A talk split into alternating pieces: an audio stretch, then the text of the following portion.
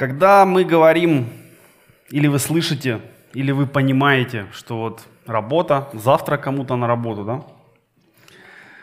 Какие у вас эмоции возникают с этим? Что вы думаете по этому поводу?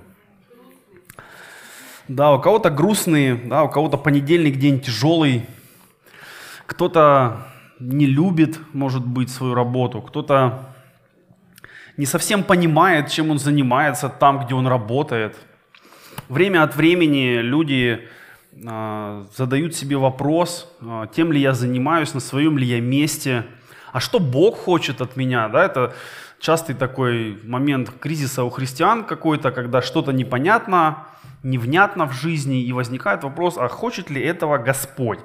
И когда мы не уверены сами, в том, что мы на своем месте, мы занимаемся своим делом, но мы не готовы об этом сказать вот от своего лица, что я не хочу эту работу, хочу другую, или я не хочу этот уровень дохода, хочу выше. Мы задаемся вопросом, а что хочет Господь? И вот сегодня мы попробуем с вами ответить на этот вопрос. А что же на самом деле говорит Писание о работе, о труде, и э, в какую сторону нам необходимо в этом плане двигаться. Я думаю, что работа и наличие какого-то важного труда в жизни человека – это показатель зрелости. Потому что человек незрелый, который находится в таком в детском состоянии, и это не обязательно про возраст, да, можно в детском состоянии находиться сколь угодно долго, и многим это хочется и приятно.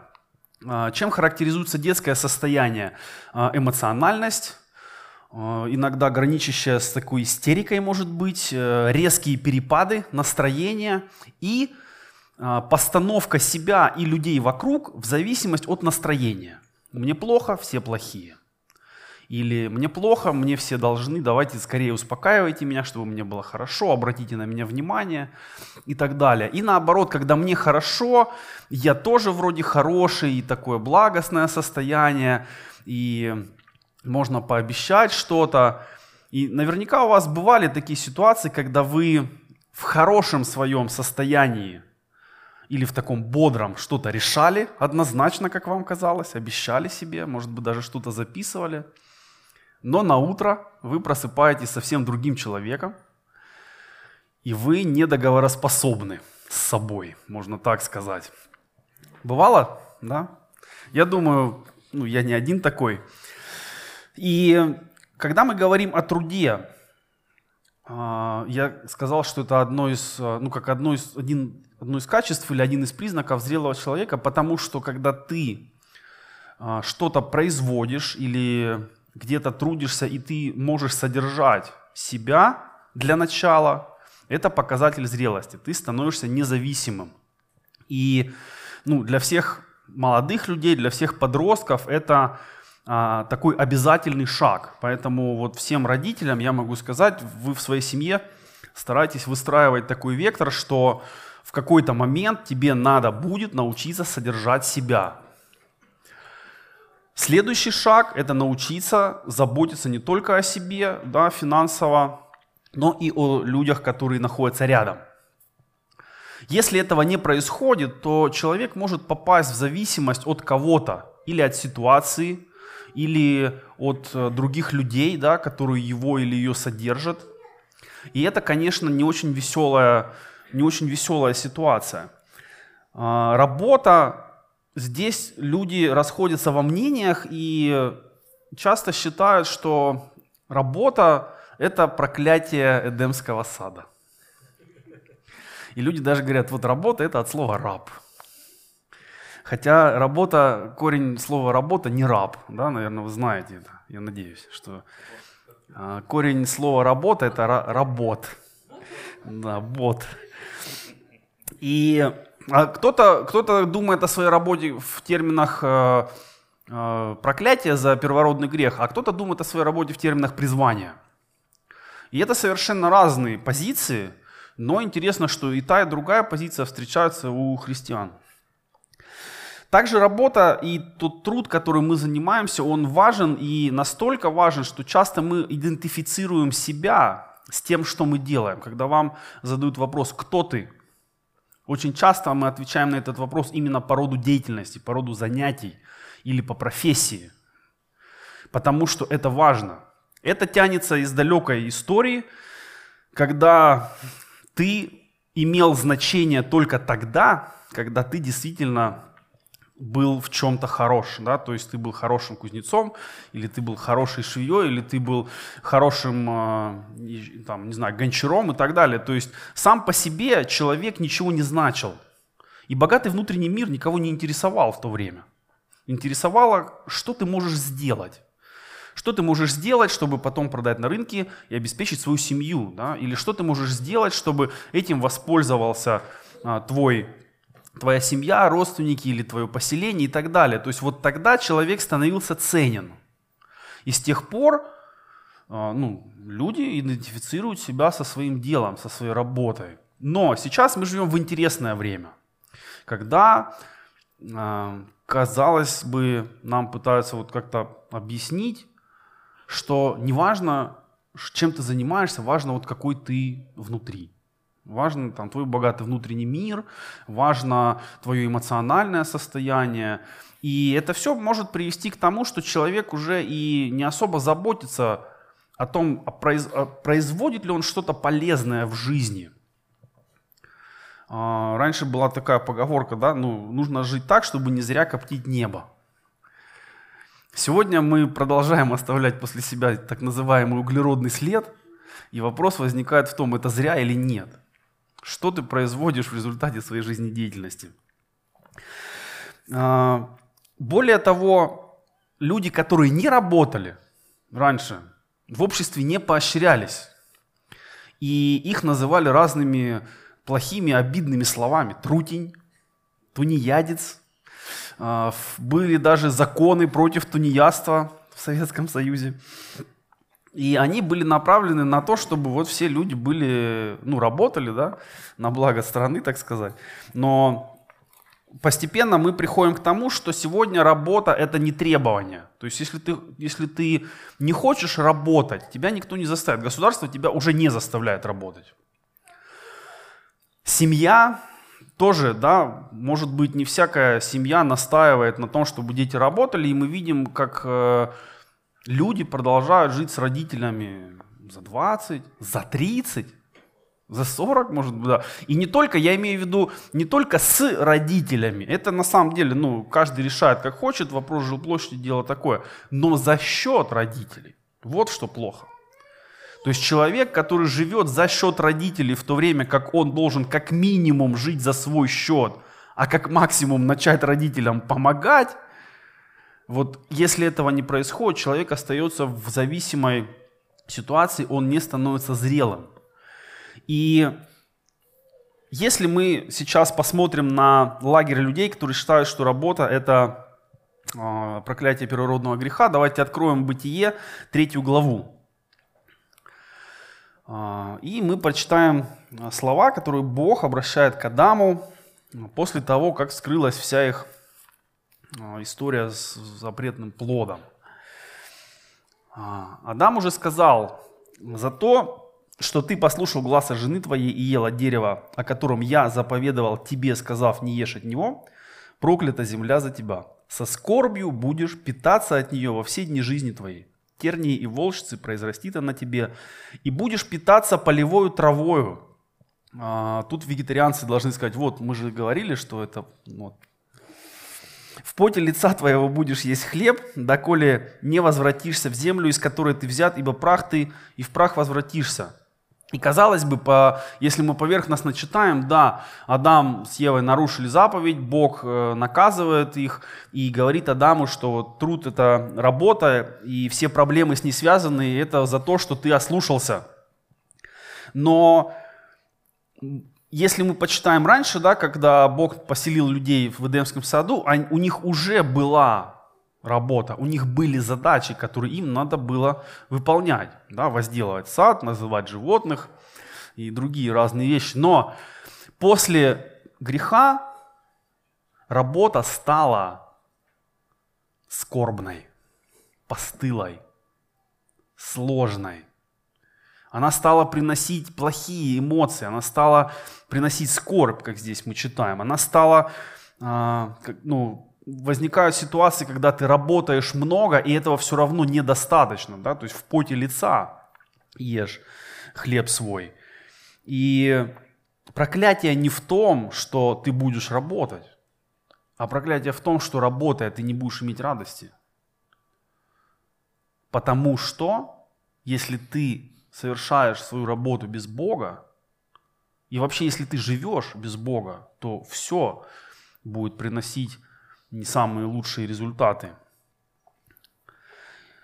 И мы знаем, что Адам с Евой были изгнаны из Эдемского сада, и они потеряли общение с Богом, и первородный грех в нас проявляется в том, что у нас также изначально нету близкого общения с Богом, и нам его надо восстановить. Но, хорошо, мы восстановили наше общение с Богом, мы в, каждый в свое время приняли Христа, сказали, ты мой Господь, Спаситель, я тебе доверяю свою жизнь. Что меняется в этот момент в нашем отношении к работе, в нашем отношении к труду? Ведь большинство из вас, скорее всего, остались на той же работе, на которой работали до покаяния. Ну, да? И, и тогда вопрос, а что должно измениться? Ведь я делаю те же самые дела, я произвожу те же самые операции или выполняю те же самые задачи. Как изменилась э, вот, ситуация с работой в моей жизни? И дальше мы перейдем к тому, как работу рассматривает Экклесиаст. Давайте откроем второе, вторую главу э, книги Екклесиаста и прочитаем с 18 по 23 стих. «И возненавидел я весь труд мой, которым трудился под солнцем, потому что должен оставить его человеку, который будет после меня. И кто знает, мудрый ли будет он или глупый, а он будет распоряжаться всем трудом моим, которым я трудился и которым показал себя мудрым под солнцем. И это суета. И обратился я, чтобы внушить сердцу моему отречься от всего труда, которым я трудился под солнцем, потому что иной человек трудится мудро, сознанием и успехом, и должен отдать все человеку, не трудившемуся в том, как бы часть его. И это суета и зло великое. Ибо что будет иметь человек от всего труда своего и заботы сердца своего, что трудится он под солнцем? Потому что все дни его скорби и его труды, беспокойство, даже ночью сердце его не знает покоя, и это суета. И суета, можно сказать, это все, что ты пытаешься насуетить сам. Вот ты бегаешь, пытаешься, стараешься, но если ты делаешь это без учета Божьей воли в твоей жизни, то это и есть суета, потому что вдруг все это исчезает. И ты видишь, что кто-то обходит тебя, получает повышение, на которое ты рассчитывал, или что-то случается, а, но ты, ты хочешь быть на месте этого человека, но у тебя так не получается. И радости нет, глаза тухнут, да, и, получ... и люди приходят к выводу, что ну, работа это просто такая кабала, как бы гонка на выживание, которой как только ты остановился, ты откатился назад, ты никому не нужен, никому не интересен. Но что пишет Экклесиас дальше, 24 стих? «Не во власти человека, и то благо, чтобы есть и пить и услаждать душу свою от труда своего. Я увидел, что и это от руки Божьей. От руки Божьей, если мы с Богом близки, и мы понимаем себя как Его детей, и мы действительно верим, что все, что происходит в нашей жизни, находится в Его контроле, потому что мы отдали Ему свою жизнь полностью, ну, вот все, что мы можем, все, что мы сможем. В армии спасения у нас есть песня такая с хорошими словами. «Все, что я есть, кем быть смогу. Владею чем, всю жизнь мою возьми, Господь мой».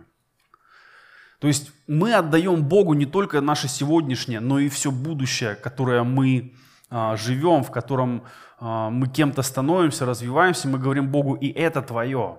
Если это так, то любое твое дело становится исполнением части Божьего призвания.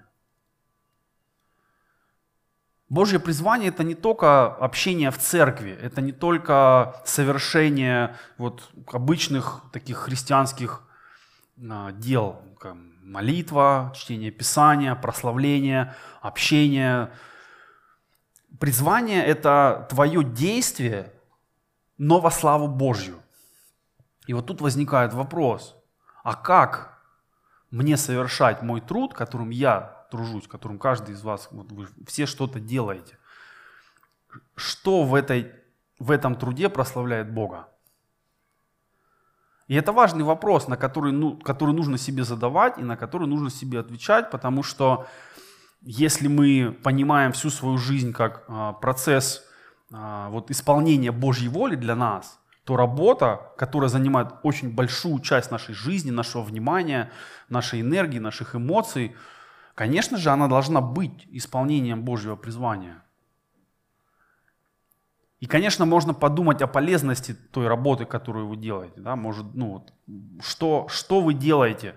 Но, с другой стороны, не всем же быть там пожарными, врачами, спасателями и космонавтами.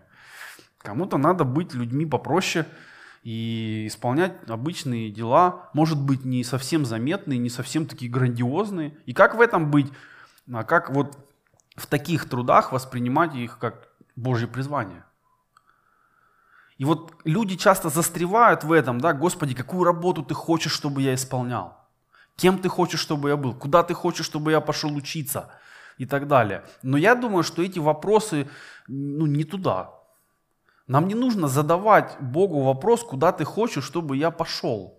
Или кем ты хочешь, чтобы я работал. Потому что, по большому счету, Богу не важно, кем вы работаете, если на своей работе вы прославляете Его своим отношением, своим а, ну, качеством того, что вы делаете, а, а, общением с теми, с кем вы работаете, да, как, как вы в коллективе общаетесь и благовествуете ли вы, способствуете ли вы спасению. И кто знает, может быть, именно вы на вашей работе поставлены Богом как последний якорь, за который кто-то из, из людей вокруг вас может ухватиться и услышать о Христе. А если не услышать, то увидеть его в вас. В вашем отношении, в ваших словах, в ваших мыслях, в шутках, которые вы шутите, а, во всем.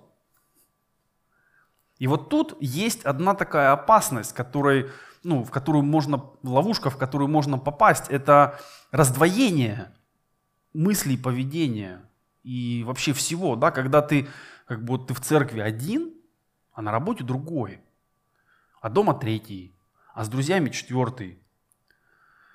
И если так происходит, то в какой-то момент можно забыть, ну, как бы, где каким надо быть и а, ну, потеряться. Чтобы так не происходило, лучше а, собрать все свои части, все свои сферы жизни вот, в кучу и сказать, вот это все в моей жизни Божье.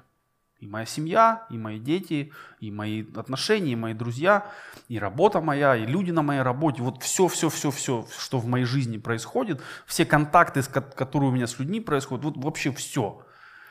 Это находится под Божьим влиянием. И тогда молиться надо не как бы, Господи, дай мне там что-то, что я хочу, а молиться надо, Господи, как мне там, где я есть, исполнить Твою волю, потому что если я там, наверное, ты что-то от меня там хочешь. И это может быть непросто, потому что вот где-то нам легко быть христианами, а где-то сложно. Где-то, ну, где, там, где все христиане в церкви, например, легко быть христианином. Все на твоем языке говорят, все понимают, что о чем песни у всех, ну, одинаковые, да, и все в этом согласны. А вот вы приходите на работу, а у кого-нибудь из колонок там группа Ленинград играет а вы как-то вот больше в прославлении, да? Вот что делать с этим?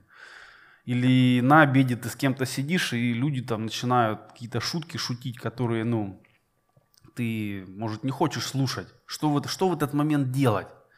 Начать э, нравоучать, начать говорить, нет, это неправильно, как ты можешь, это грязные слова. Ну, можно, конечно, попробовать, но в, можно остаться вообще одному тогда. Но вот как в этом, в таких вот э, ситуациях исполнять э, ну, принцип Павла, да, для всех я сделал совсем, чтобы приобрести хотя бы некоторых. И это, здесь нет однозначного решения для всех. Каждый раз, сталкиваясь с теми или иными людьми, нам надо принимать решения. И стараться дать человеку шанс услышать от вас, увидеть в вас Христа. Не церковь. Благовестие – это не про церковь. Благовестие – это про Христа. Прежде всего. Да? А когда человек узнает Христа, ему захочется и в церкви быть, потому что Христос – глава церкви. То есть тут все довольно естественно будет происходить. И если вы не читали книгу Макса Вебера а, «Протестантская этика и дух капитализма», а, книга такая непростая, но вы можете хотя бы полистать ее и посмотреть, а, о чем там говорится, потому что именно вот восприятие протестантами труда как части Божьего призвания и привело к тому, что в Европе вот экономика после реформации стала подниматься очень и очень сильно.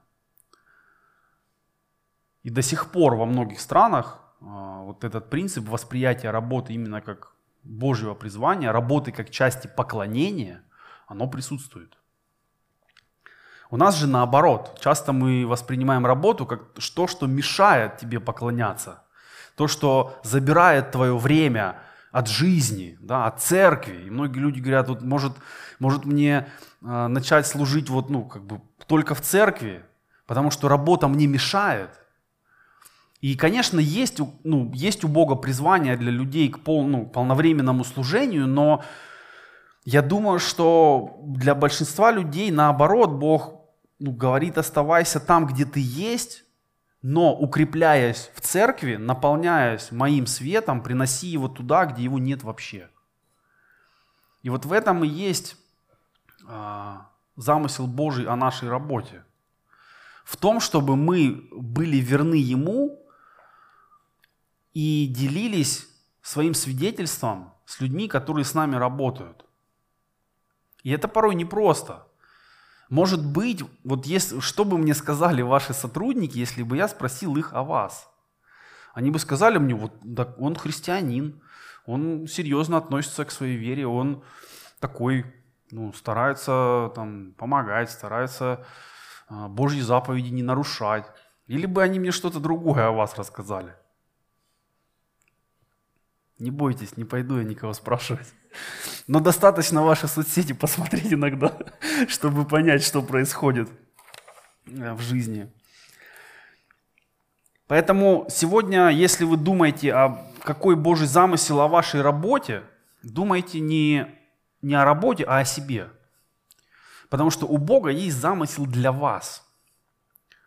И Он будет реализовывать его, неважно, где вы будете находиться – если вы завтра поменяете работу по каким-то обстоятельствам, по хорошим или не очень хорошим, Божий замысел о вас не изменится.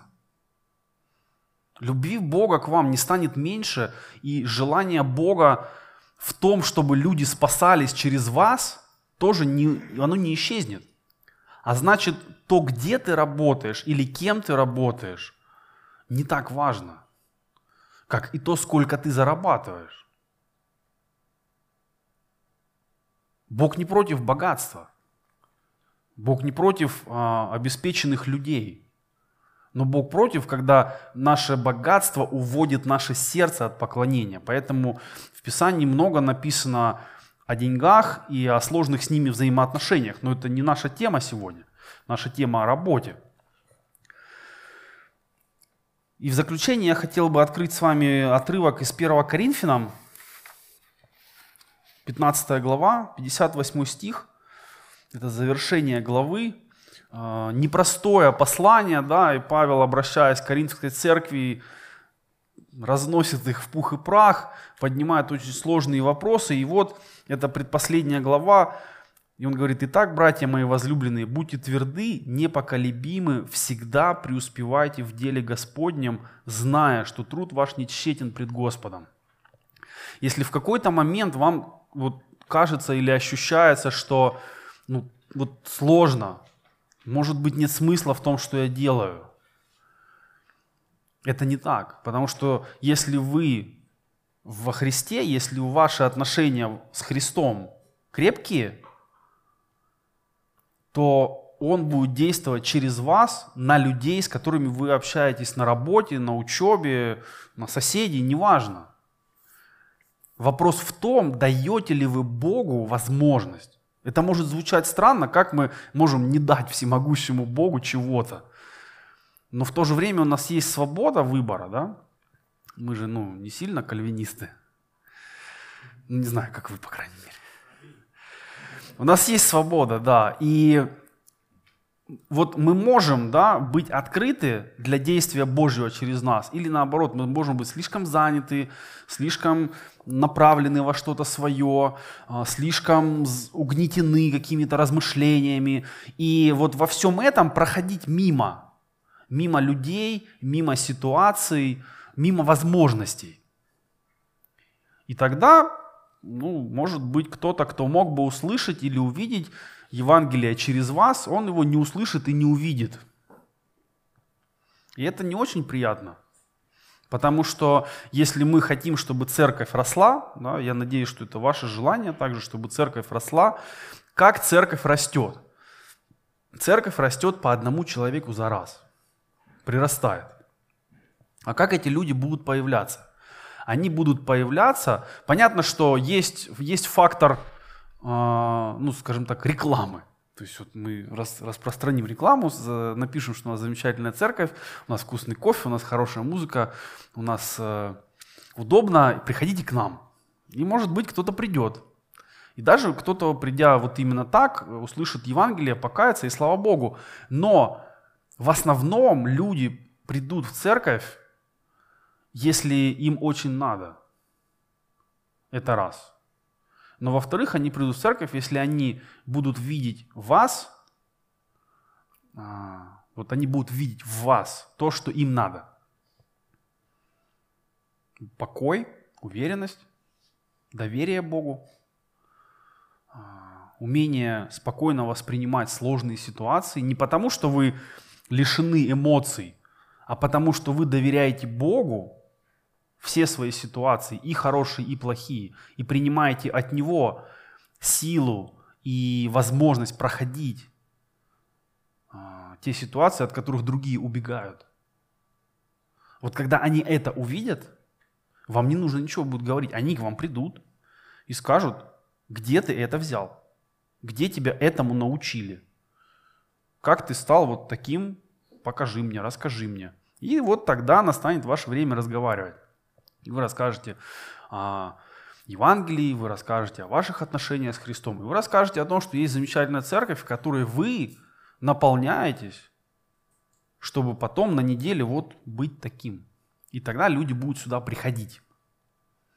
Я очень на это надеюсь. Я надеюсь, что вы также об этом молитесь и стараетесь.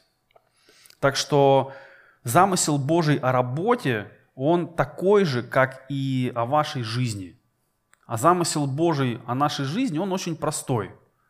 Чтобы мы, приняв спасение, помогли принять спасение еще кому-то. Да? Идите и научите все народы. И вот это «идите и научите» включает и вашу работу тоже. Поэтому если вы никогда, может быть, не воспринимали себя как миссионера, потому что вы никуда не ездили там в далекие страны к людям с другим цветом кожи, разговаривающим на другом языке абсолютно непонятном, но вы все равно наделены Божьей миссией. И как только вы выходите за порог своего дома, вы миссионер. А может быть, вы миссионер еще даже когда не переступили порог собственного дома. Если у вас есть родственники еще не спасенные, то вы миссионер в их мире, для них. И ваша миссия, ваше миссионерское поле – это и ближний круг, и ваша работа, и знакомые знакомых и так далее, да, как в Писании вот этот принцип распространения Евангелия в Иерусалиме и в Самарии и до края земли. Вот вы тоже можете начать с себя, потом моя семья, потом моя работа и дальше вот куда, куда я смогу дотянуться. Давайте будем молиться о том, чтобы возможности, которые Бог дает вам, вы использовали. Может быть, вы вот вспоминая там прошлую неделю, вот у нас получается первая рабочая неделя закончилась в этом году. Может быть, уже были какие-то возможности, но вы были слишком заняты для них. Вам было не до того. В прошлое не впрыгнешь. Но вы можете помолиться, что если у Бога есть план с кем-то вас свести на следующей неделе, чтобы вы кому-то что-то рассказали, показали, помолились, то чтобы вы были достаточно чувствительны к Духу Святому и смогли э, воспользоваться этим моментом.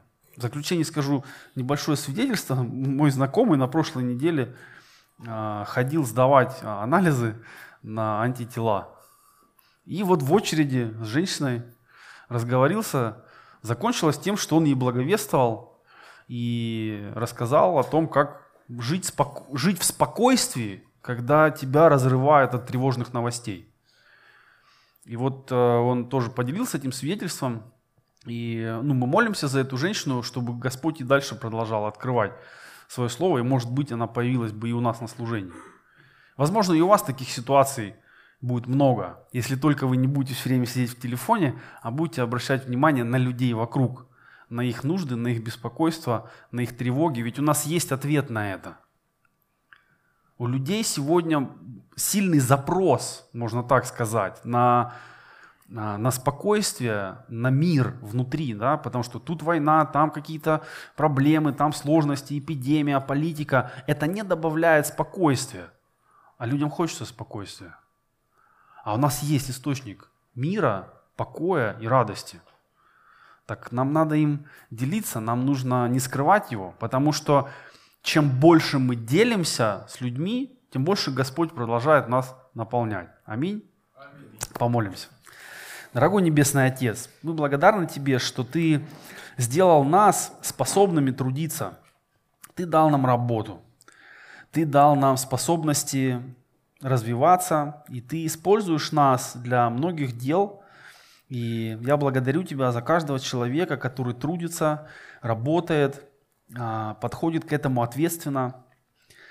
Господь, мы видим в Писании, что труд, который мы занимаемся, он не только для нас, но и как средство донести до других людей Твое Слово, Твою волю, Твое Евангелие – поделиться с ними хорошей новостью о том, что есть другая жизнь, не обязательно страдать от греха, не обязательно умирать без э, надежды на будущее, но есть другие возможности. Я прошу Тебя, Боже, за людей, с которыми мы трудимся.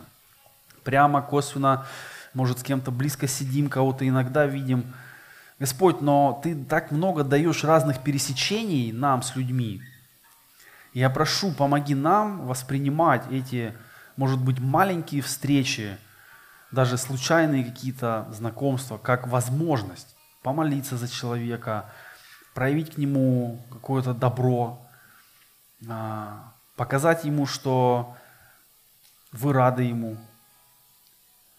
я прошу Тебя, Господь, помоги нам самим не быть настолько загнанными, настолько уставшими, настолько суетливыми, чтобы пропускать эти вещи. Сделай нас более открытыми для людей, чтобы Твой свет в нас сиял, и людям это было видно, и они благодарили Небесного Отца за это.